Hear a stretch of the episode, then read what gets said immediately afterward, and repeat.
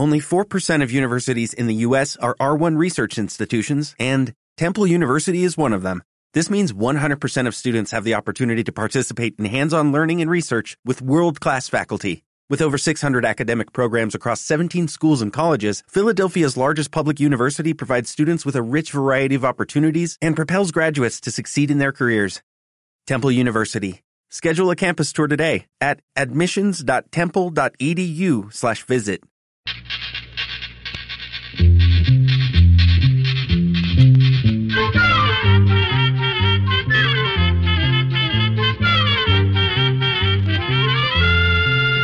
Llegó pa' todo, llegó la escuela, llegó la escuela, llegó por radio.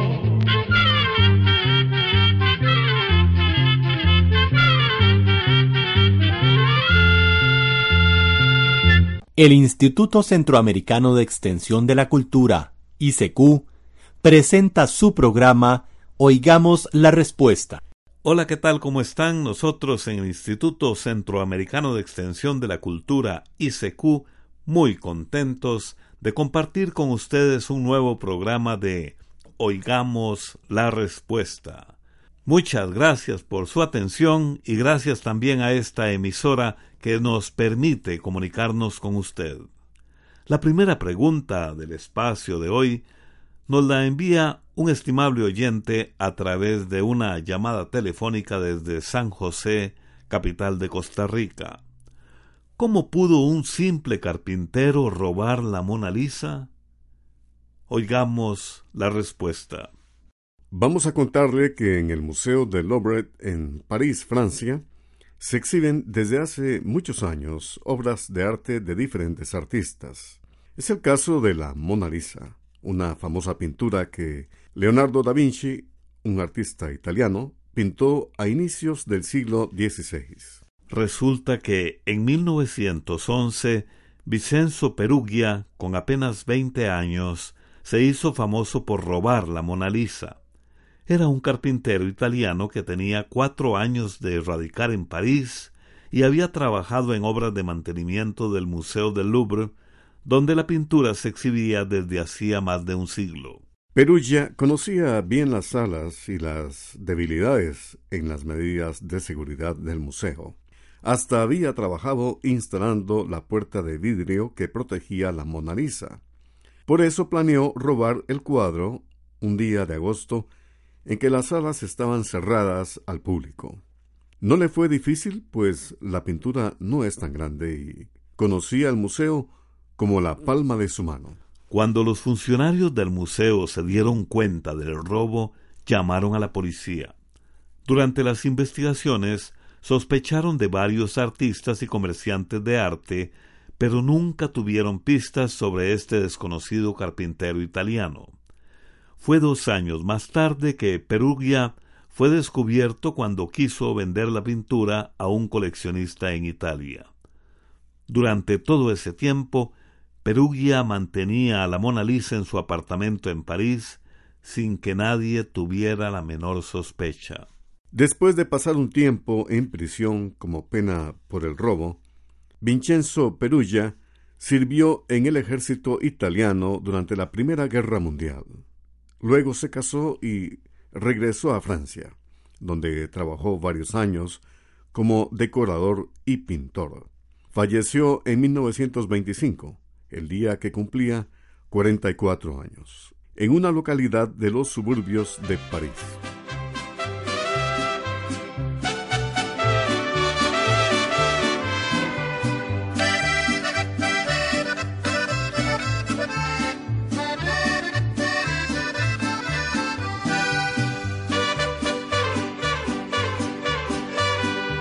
Se me destroza el corazón en mil pedazos, me siento solo como la pluma en el aire.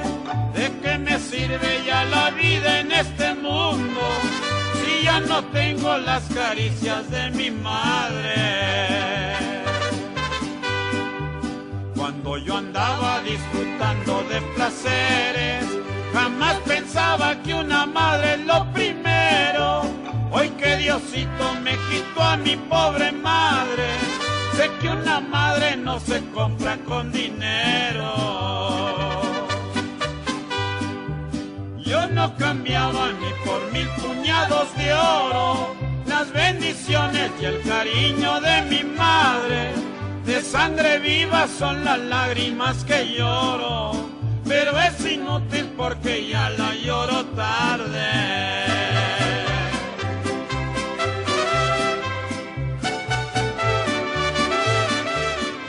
Les estamos acompañando con el programa Oigamos la Respuesta y aquí tenemos la siguiente consulta de un estimado oyente que nos escucha desde Punta Arenas, en Costa Rica. Nos ha escrito una carta con esta pregunta.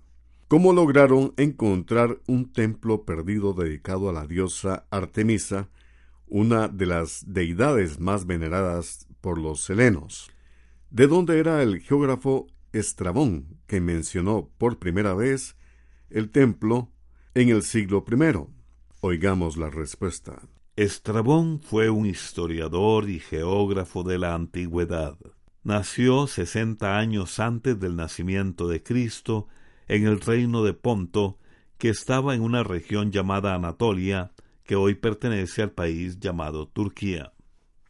En aquel tiempo, esa región de Anatolia tenía una gran influencia griega. De hecho, Estrabón dejó escrito en sus crónicas que a un kilómetro y medio de la antigua ciudad griega de Eretria existía un santuario construido entre el siglo II y IV antes de Cristo, que estuvo dedicado a la diosa Artemisa. Esa diosa era una de las más veneradas de los griegos y era la diosa de la casa, de los nacimientos y mucho más. Por muchos años los estudiosos se han interesado por ese templo de la antigüedad. Es más, muchos arqueólogos, que son científicos que estudian el pasado por medio de sus restos, buscaron las ruinas de ese templo sin éxito. Sin embargo, hace unos cincuenta años, un investigador suizo demostró que lo que Estrabón había dicho, que el templo de Artemisa estaba a un kilómetro y medio de Eretria, en realidad era a 11 kilómetros en lugar de uno y medio. Con este nuevo dato, en el año 2007 se hicieron varias excavaciones en otro sitio, y recientemente un grupo de arqueólogos suizos y griegos encontraron los restos del templo de Artemisa muy cerca de la población llamada Amarintos. Además se han encontrado inscripciones y monedas con el nombre de la diosa Artemisa. El descubrimiento ha sido algo extraordinario, pues este templo fue buscado por más de 100 años. Continuamos en Oigamos la Respuesta. Muchas gracias por su atención. El señor Salvador Recinos Gómez nos envía un correo electrónico con esta pregunta. ¿Qué son las células madres? Oigamos la respuesta. Queremos empezar contándole, don Salvador, que nuestro cuerpo está formado por unas partecitas muy pequeñas llamadas células. Hay muchas clases de células y todas son muy importantes para que nuestro cuerpo pueda trabajar de la mejor manera. Por ejemplo, están las células que ayudan a que nuestro corazón lata, o aquellas que ayudan a que nuestro cerebro piense y muchos ejemplos más. Por otra parte, hay unas clases de células que los científicos llaman células madre porque su tarea es formar todas esas diferentes clases de células. La célula madre tiene la ventaja que se puede convertir en cualquier célula del cuerpo, entre ellas están las células del cerebro, del corazón, los huesos, los músculos y la piel. Los científicos tienen la esperanza de que algún día estas células se puedan utilizar para curar muchas enfermedades. Ellos dicen que si se aprende cómo hacer crecer las células madre y se aprende a manejarlas, se podrían obtener en un laboratorio tejidos y órganos nuevos para implantarlos en pacientes que los necesitan.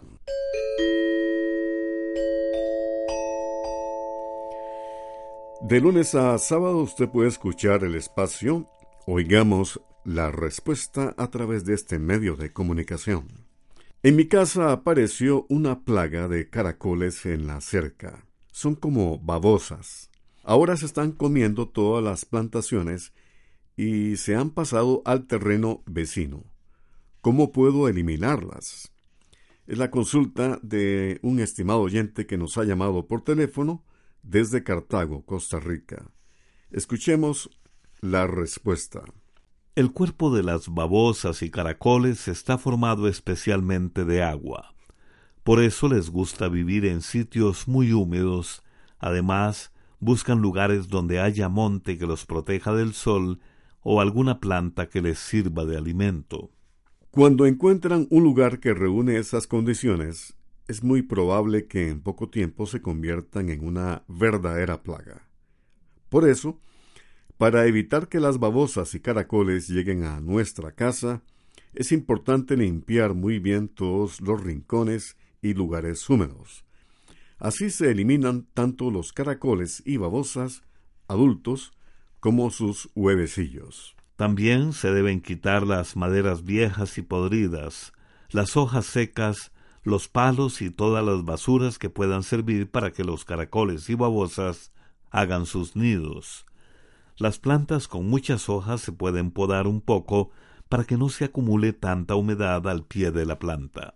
Una vez que el lugar está limpio, se riega cal por todos los lugares húmedos y alrededor de las plantas. La cal produce una reacción con la humedad, y como el cuerpo de los caracoles y las babosas es húmedo, se puede decir que la cal se los come. De esta forma probablemente se logre eliminar la plaga, pero si no fuera así, se pueden probar algunos venenos. Para combatir las babosas y caracoles existen productos especiales como el babotox, el baboide, el caracolex, el caracolicide y el matababosas. Estos venenos se consiguen en los almacenes donde expenden productos para la agricultura. Algunos vienen en forma de polvos, otros son granulados. Se deben poner en las primeras horas de la noche, como a eso de las seis o las siete de la noche, que es cuando las babosas y los caracoles salen a comer. Se debe evitar usarlos en días lluviosos, pues si se mojan no dan buenos resultados. Por eso conviene tapar los puñitos del veneno con algo como por ejemplo cáscaras de banano. Los puñitos de veneno se pueden poner cada tres días hasta acabar con la plaga. Y se debe tener el cuidado de colocar el veneno en sitios fuera del alcance de niños y animales domésticos. Además queremos advertirle que conviene eliminar bien las babosas, porque eh, se ha descubierto que transmiten un parásito llamado angiostrongilo. Las larvas o gusanillos de ese parásito pueden vivir en la baba o sustancia pegajosa que van dejando las babosas cuando caminan. Por eso también se recomienda lavar muy bien los alimentos, especialmente las lechugas, los repollos y otros eh, alimentos. Si una persona consume alimentos contaminados por la baba de la babosa, puede tragarse las larvas del parásito. Esas larvas se meten en las venas que llegan a los intestinos y los pueden dañar seriamente. A veces estos parásitos llegan a provocar daños tan grandes en el intestino que solo se pueden curar con una cirugía.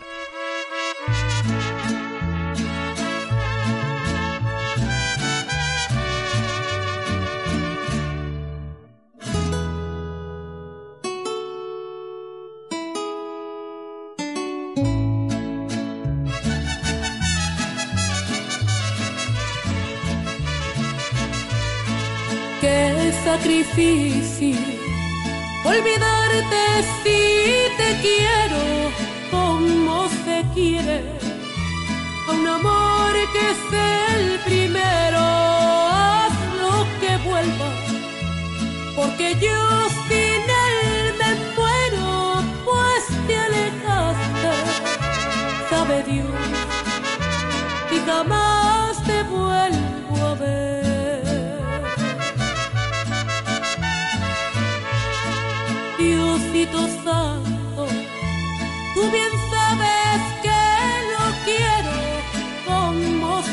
a un amor que es verdadero, lo que vuelva, porque yo sin él me muero, pues te alejaste, sabe Dios, si jamás te vuelvo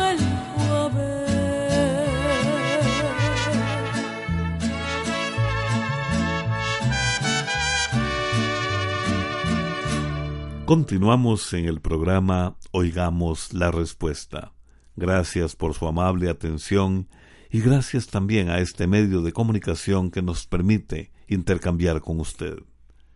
El señor Norvin Espinosa nos envió un mensaje a través del Facebook Oigamos la Respuesta desde Muy Muy, Nicaragua. Su consulta. Quiero que me cuenten cómo es la metamorfosis de los murciélagos. Oigamos la respuesta. Empezaremos contándole que desde que nacen, el ternero, el león, el perro, el elefante y muchos otros animales, como los murciélagos, se parecen a sus padres, pero no es igual en todo el reino animal. Los insectos y algunos anfibios, como las ranas y los sapos, sufren grandes cambios durante su crecimiento. A estos cambios o transformaciones se les llama metamorfosis, que significa cambio de forma.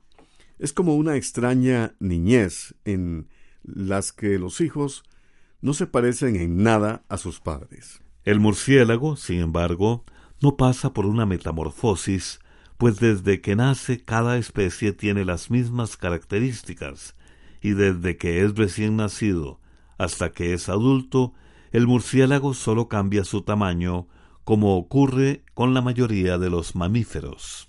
Lo cierto es que el murciélago es un mamífero, es decir, que amamanta a sus crías. Es el único mamífero que puede volar, y a veces mejor que las aves. Vive en muchos lugares del mundo. En América Central, más de la mitad de los mamíferos que existen son murciélagos. Los murciélagos se reproducen y tienen una sola cría que puede llegar a vivir unos 20 años. Cuando vemos un murciélago por primera vez, no sabríamos decir si es un ave peluda o un ratón con alas. Se le teme por cantidad de cuentos y leyendas que se han hecho sobre este animal. En el mundo hay más de 1.100 especies diferentes de murciélagos y los científicos los agrupan de acuerdo con lo que comen.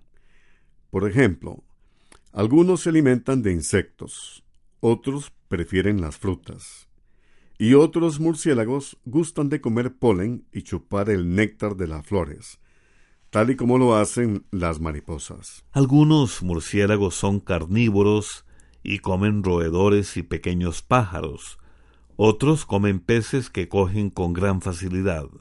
Por último, están los mencionados en las leyendas, que son los menos numerosos. Se alimentan de la sangre del ganado y se les llama vampiros. De las casi ciento diez especies de murciélagos que viven en nuestras tierras, tan solo tres son chupadores de sangre o vampiros. Aunque muchas veces su apariencia no nos guste, los murciélagos son muy importantes. Los que comen frutas ayudan a que nazcan nuevos árboles. Esto sucede cuando vuelan y dejan botar las semillas con sus excrementos. Además de que polinizan las flores cuando con su larga lengua chupan el néctar. Y cuando ya no ocupan la lengua, la enrollan alrededor de la caja torácica. Por otra parte, los murciélagos que comen insectos cada uno puede comer unos 500 insectos en una hora. Comen zancudos, moscas, mosquitos, polillas, grillas y hasta escorpiones y arañas. Por eso son importantes, pues se alimentan de insectos que son dañinos para las personas, como los zancudos, por ejemplo. Finalmente, le contamos que el estiércol de los murciélagos es muy rico en nutrientes y en algunas partes del mundo los agricultores lo recogen para usarlo como fertilizante.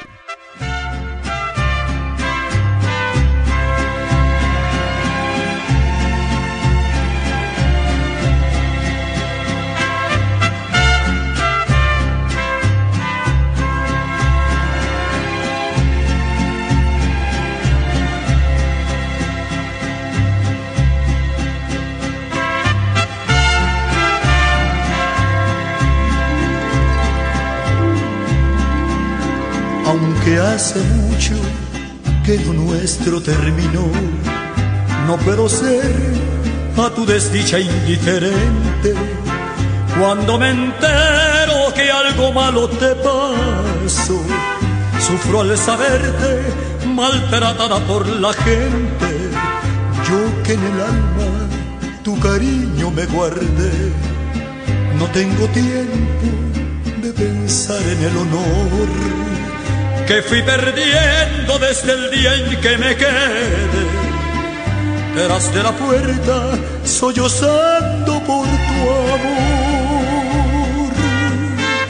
Que sepan todos que me duele tu dolor, aunque la vida no la vivas junto a mí. Que a quien te hiere le declaro mi rencor y a quien te ama lo bendigo desde aquí. Que sepan todos que por ti yo soy capaz de ser amigo del que ocupa mi lugar, porque es más fuerte que mi orgullo mucho más saber que existe quien te quiera como yo.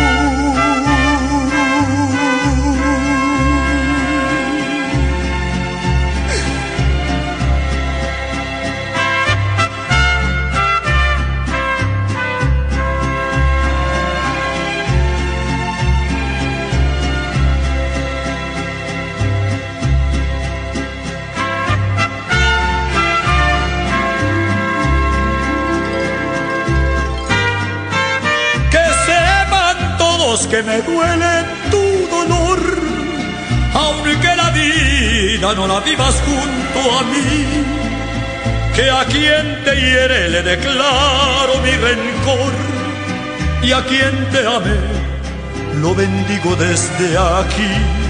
Que sepan todos que por ti yo soy capaz de ser amigo del que ocupa mi lugar porque es más fuerte que mi orgullo mucho más saber que existe quien te quiera como yo.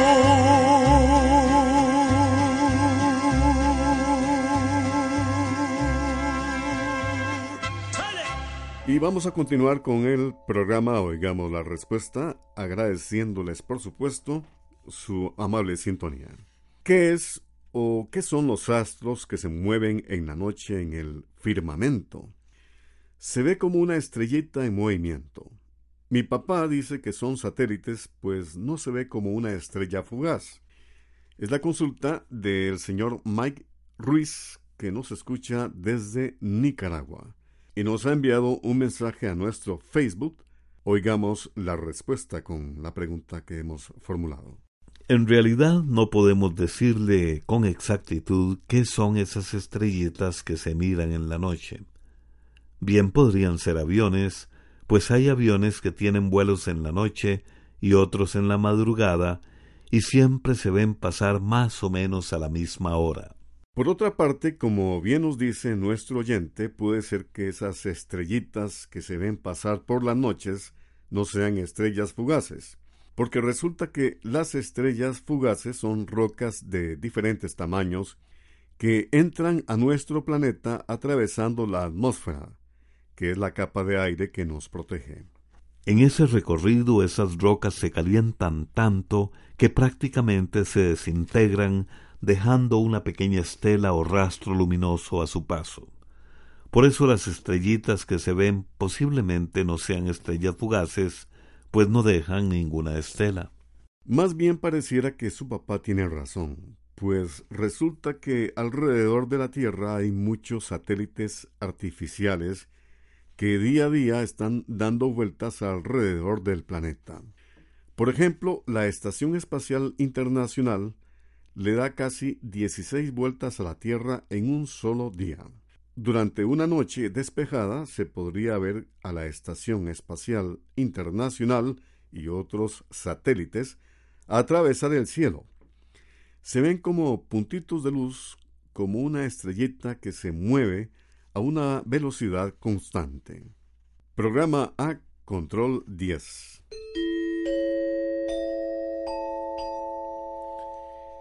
Les recordamos que el libro Almanaque Escuela para Todos de este 2018 ya está a la venta y usted lo puede conseguir en los lugares de costumbre. Y como siempre, con temas sumamente interesantes para usted y para toda la familia. También les recordamos que el precio viene marcado en la portada del libro. El libro Almanaque Escuela para Todos de este 2018 ya está a la venta. Busque el suyo. Así llegamos a un programa más de Oigamos la Respuesta. Pero le esperamos mañana, si Dios quiere, aquí por esta su emisora y a la misma hora. Mándenos sus preguntas al apartado 2948-1000 San José, Costa Rica. También nos puede llamar a los teléfonos 22 25 52 38 o 22 25 53 38 o mándenos un fax al 22 25 22 27. También le damos el correo electrónico isq.org.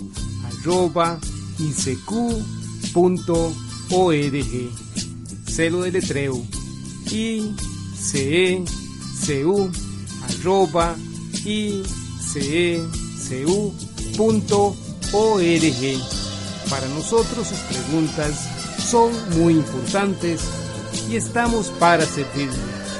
También puede dirigir su pregunta a esta emisora que ellos amablemente nos la harán llegar. Muy importante, dele su nombre completo, dirección bien exacta, ah, y el lugar donde escuche el programa. Recuerde que comprender lo comprensible es un derecho humano. Que Dios le bendiga.